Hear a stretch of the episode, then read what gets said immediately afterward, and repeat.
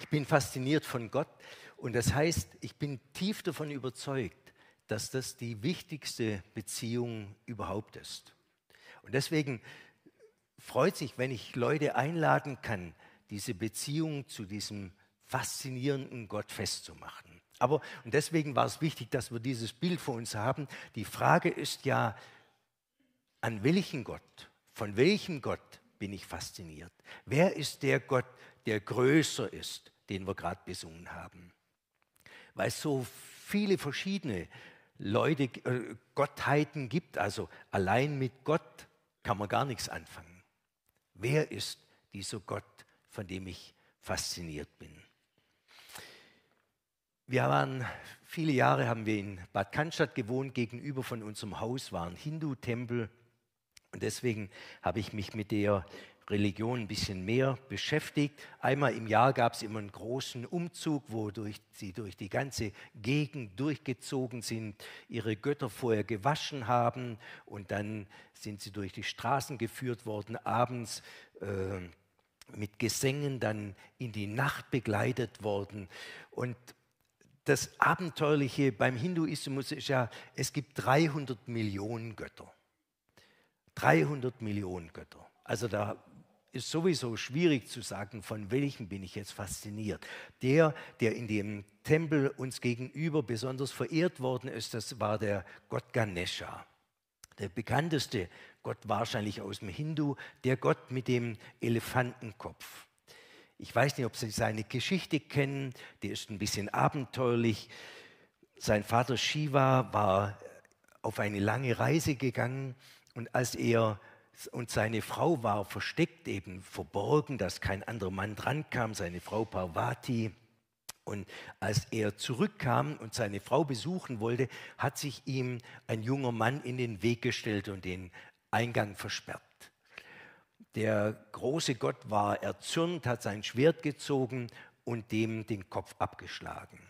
Als er dann bei seiner Frau war, hat sich herausgestellt, das war ihr Sohn, der in der Zwischenzeit geboren war. Und man kann sich vorstellen, die Frau war alles andere als begeistert und deswegen hat Ganesha, äh, hat äh, der Vater Shiva dann gesagt, okay, das nächste Lebewesen, das mir begegnet, der Kopf bekommt mein Sohn. Das nächste Lebewesen, dem er begegnet ist, war ein Elefant.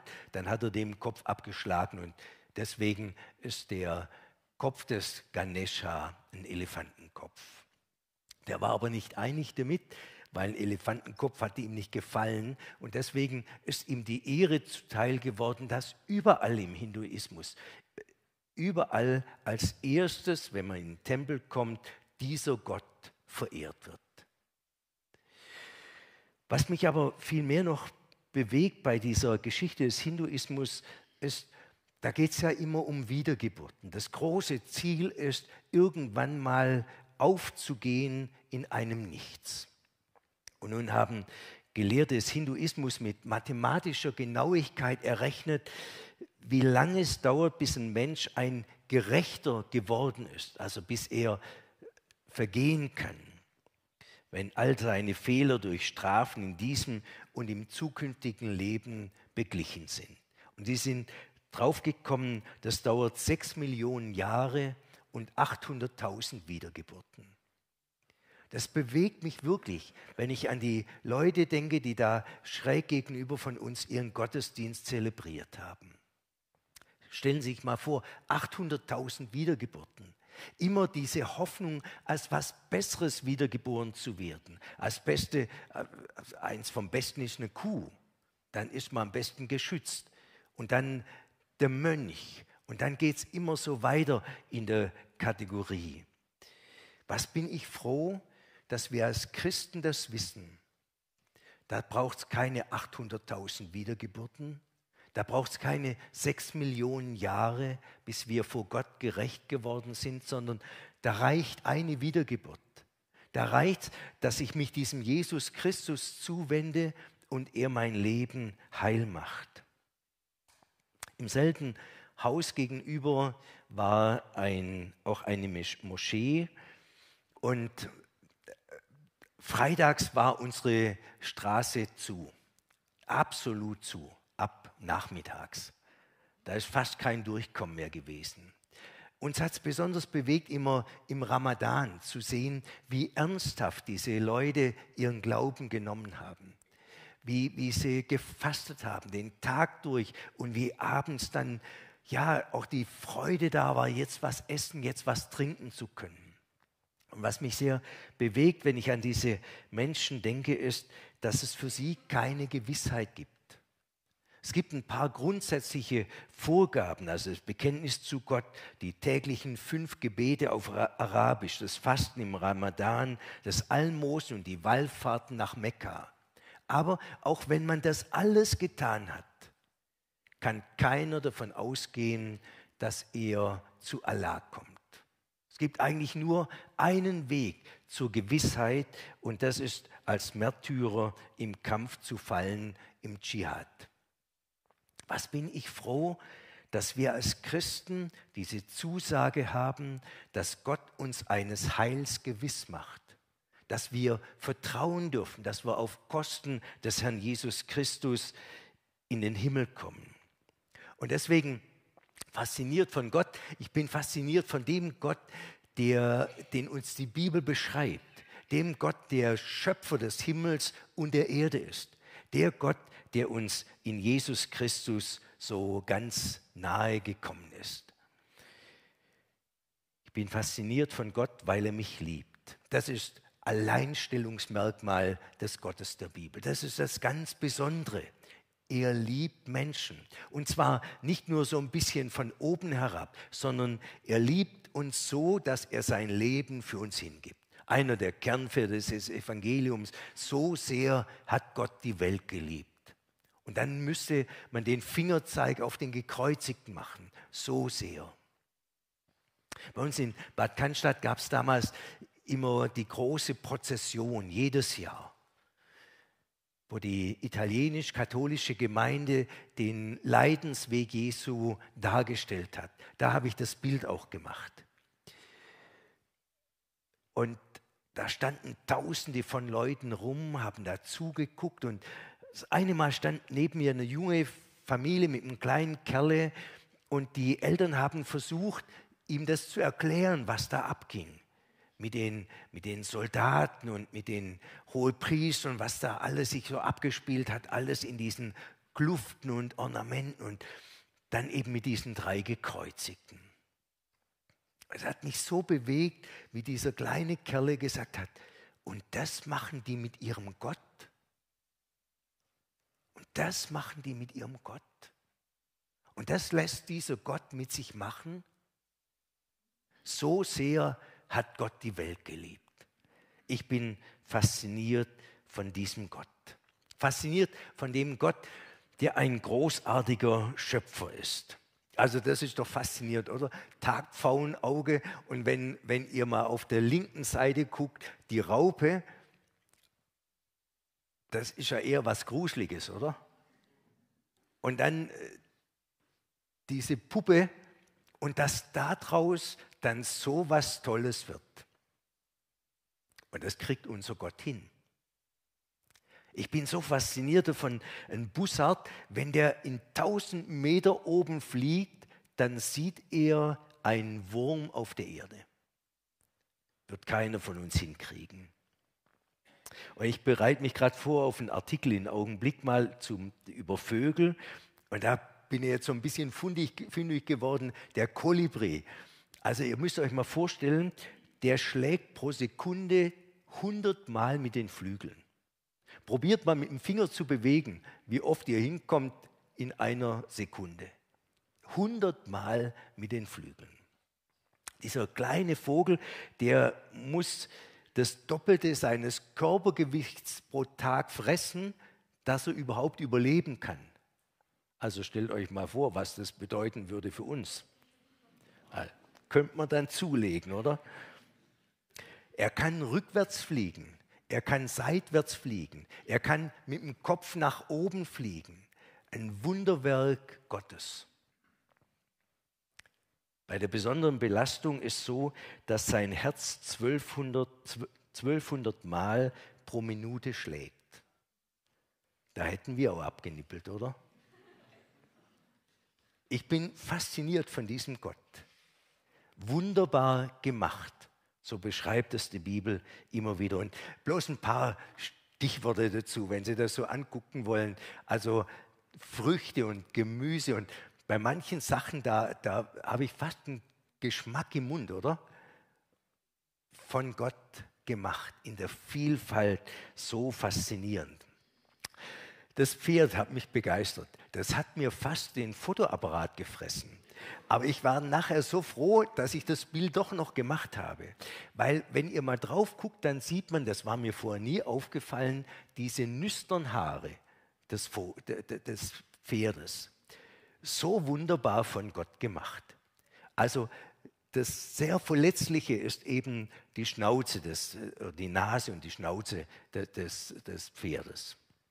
Aber jetzt hat Gott diese Haare dran, dass er gewarnt wird und zurückgehen kann, wenn da was auf ihn zukommt. Besonders und immer wieder neu faszinierend für mich so ein kleines Menschenkind. Wunderbar gemacht. Alles angelegt großartig von Gott. Ich bin begeistert von Sonnenaufgängen und Sonnenuntergänge. Wahrscheinlich sind das mit die meisten Bilder, die wir gemacht haben. Ich bin mehr für Sonnenuntergänge, die Sonnenaufgänge sind immer so arg früh, aber was mich vor allen Dingen begeistert an Sonnenaufgängen, Sonnenuntergänge ist diese große Aussage. Er lässt die Sonne aufgehen über Gerechte und Ungerechte. Versteht ihr, von dem Gott bin ich fasziniert. Der sagt nicht nur, okay, dieses tolle Farbenschauspiel, das ist für meine Leute, sondern er sagt, das sollte jeder sehen. Er lässt die Sonne aufgehen für Gerechte und Ungerechte. Das ist der Gott, von dem ich wirklich fasziniert bin. Der Gott, der das Copyright hat auf den Regenbogen. Der wird ja gerade von vielen gebraucht und manchmal auch missbraucht, aber Gott hat das Copyright drauf. Dieses große Zeichen seiner Güte, solange die Erde steht, soll nicht mehr aufhören. All das Gute, was er uns immer wieder schenkt. Ich bin so fasziniert von diesem Gott. Ich bin fasziniert von dem Gott, weil er mich hört. Wahrscheinlich ist uns das in Japan erst so richtig deutlich geworden, was wir für ein Geschenk haben, dass wir mit Gott reden dürfen. In Japan ist so, egal wo man geht, ein Tempel oder irgendein Gebetsplatz, gibt es immer einen Gong oder eine Glocke. Und da wird als erstes mal gegongt. Das soll dem Gott sagen, du, ich bin jetzt da, dass du dann aussiehst, dass ich da bin. Dann wird erst was geopfert. Dann stehen die Leute einen Augenblick so da, wie die jungen Frauen da auf dem Bild. Und dann wird geklatscht und dann geht man wieder davon. Das ist reine Zeremonie. Und ich bin so unendlich froh, dass Beten für uns was ganz anderes sein darf. Gebet ist das persönliche Gespräch mit der obersten Instanz. Friedrich von Bodelschwing, der hat es so schön ausgedrückt. Beten heißt sich aus der Angst der Welt aufmachen und zum Vater gehen. Das ist Beten. Nicht irgendwie eine Zeremonie mitmachen, sondern sich aus der Angst der Welt aufmachen und zum Vater gehen.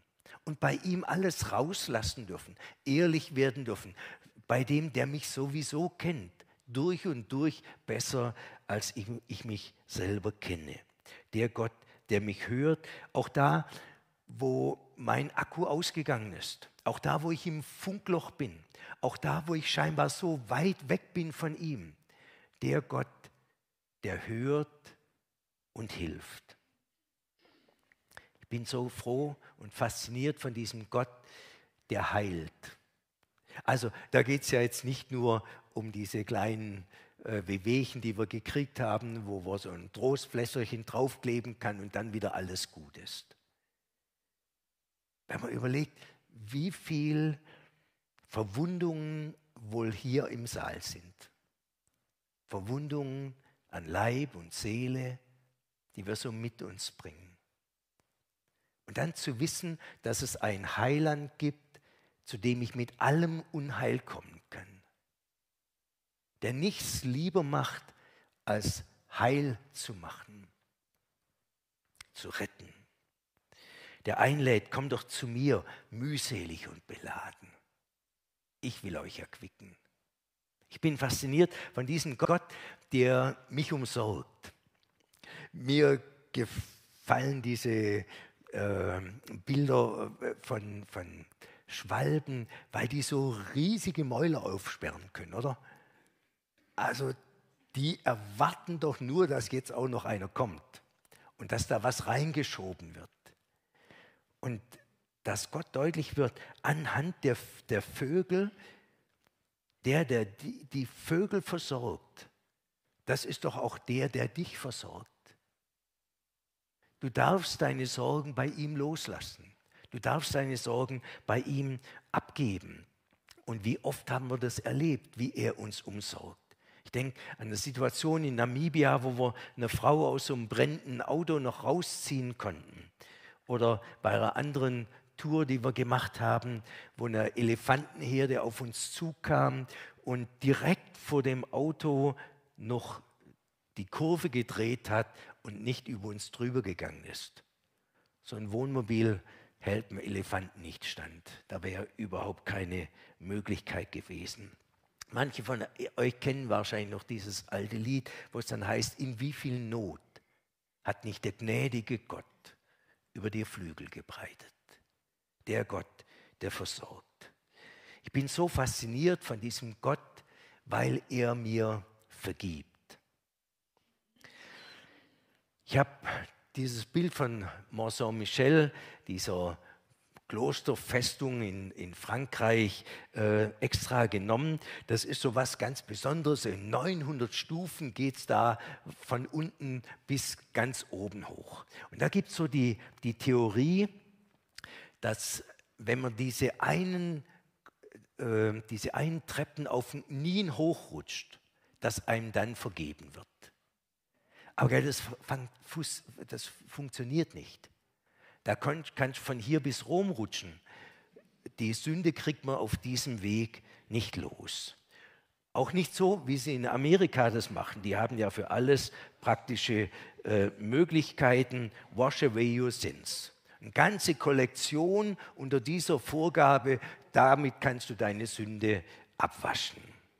Was mich jetzt sehr bewegt hat in, in der letzten Zeit, wie, wie sehr das doch präsent ist, dass wir unsere Schuld loswerden müssen, auch in unserer Gesellschaft in Köln. Ihr habt es vielleicht auch in Nachrichten mitgekriegt, da ist dieses Jahr zum ersten Mal vor, der, vor dem Dom der Nubel verbrannt worden. Bisher war es so, dass der, das ist eine, eine, eine Puppe aus Stroh gebastelt, die ist bisher immer verschied bei verschiedenen Kneipen verbrannt worden. Aber dieses Jahr, weil es 200 Jahr, das Jubiläum vom Rosenmontagsumzug ist, haben sie es vor dem großen Dom gemacht.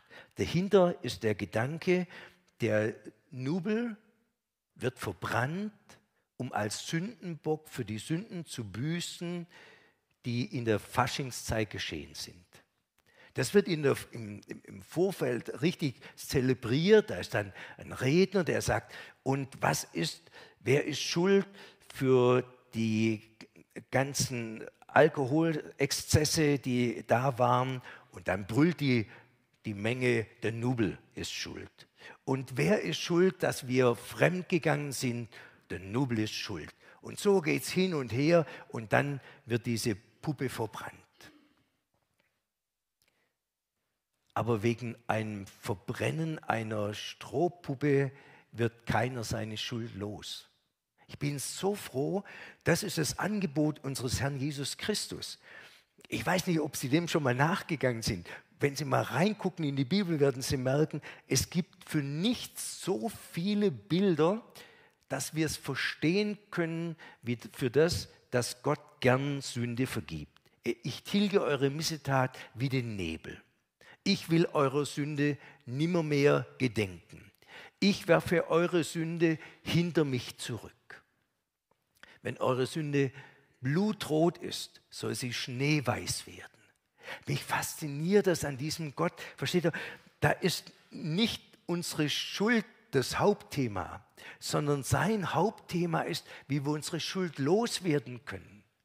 Was bin ich froh, diesem Gott zu gehören. Diesem Gott zu gehören, der es uns zulässt, dass wir mit allem Belastenden vom Tag und unserem, von unserem Leben, mit all dem, was uns anhängt, was uns das Leben oft auch schwer macht, dass wir ins Licht kommen können zu ihm, dass wir bei ihm loslassen können und dass wir bei ihm frei werden können und wieder ins Leben finden können. Ich bin fasziniert von Gott, weil er mir Halt gibt. Ah, meine Frau, die hält den schiefen Turm von Pisa, dass der nicht ganz umfliegt. Da war sie noch mehr bei Kräften, war ein bisschen jünger. Äh, nee, wir kriegen es nicht hin. Auch wenn wir Haltung bewahren wollen, wir kriegen es doch nicht hin. Was bin ich froh, dass Gott unsere Burg ist, unser Fels, der Halt, der uns Stabilität gibt, auch wenn wir ins Wanken kommen, der uns festhält und durchträgt durch alles. Ich bin fasziniert von diesem Gott, der mir in seinem Wort Weisung gibt, Trost gibt und Hoffnung gibt. Was bin ich froh, dass wir die Bibel haben. Wie oft hat es mich schon ermutigt und neu motiviert und zurechtgebracht. Was bin ich froh, dass Gott uns sein Wort gegeben hat. Ich bin froh und fasziniert, weil er mir Freude schenkt. Das sind unsere beiden Töchter. Und jetzt würde man natürlich sagen, okay, Hochzeit ist doch klar mit Freude, oder? Also wenn man das nicht mit Freude verbindet, dann ist es komisch. Übrigens, doch, das gibt's. Wir hatten hier in Schwenning unsere Hochzeitsbilder machen lassen. Und der Fotograf hat dauernd gesagt, ich soll nicht so, ich soll besinnlich gucken. Wo ich gedacht habe, hey, ist meine Hochzeit. Will ich jetzt auch noch bei der Hochzeit besinnlich gucken? Immer wieder hat er das gesagt. Nee, da ist Freude vorgegeben. Aber das Besondere bei diesem Herrn ist, dass er uns eine Freude schenkt, die auch durch das Leid durchträgt. Freude, die auch Halt gibt in der Haltlosigkeit. Da hat einer gedichtet. In dir ist Freude in allem Leide. Nicht an allem Leide. Da können wir uns nicht freuen. Aber an dem Herrn, der mitgeht, auch in alles Dunkel. Ups, jetzt wäre meine Zeit eigentlich schon lang vorbei. Aber jetzt ganz, wir kommen gleich zum Schluss. Weil er mich im Sterben festhält. Ich habe das angeguckt, wir haben das angeguckt bei uns in der Nähe, ein alter Friedhof, wo über der Eingangstür zum Friedhof so eine Inschrift war, komm und fürchte dich nicht, all hier ist Leben, nicht Tod. Ich habe gedacht, boah, was für eine tolle Predigt beim Eingang zum Friedhof, fürchte dich nicht. Versteht? Dahinter ist diese große Aussage, die Jesus gemacht hat. Wer an mich glaubt, der wird leben, auch wenn er stirbt. Diese große Ewigkeitsverheißung, auf die wir uns verlassen können und mit der wir leben können. Wir schließen jetzt da einfach ab. Ich bin fasziniert von Gott und ich kann ihn nur, sie nur ermutigen. Ich habe jetzt nur ähm, ein paar Dinge aufzeigen können. Ich kann sie nur ermutigen, diesem Gott zu vertrauen und selber Erfahrungen zu machen mit diesem guten Gott. Amen.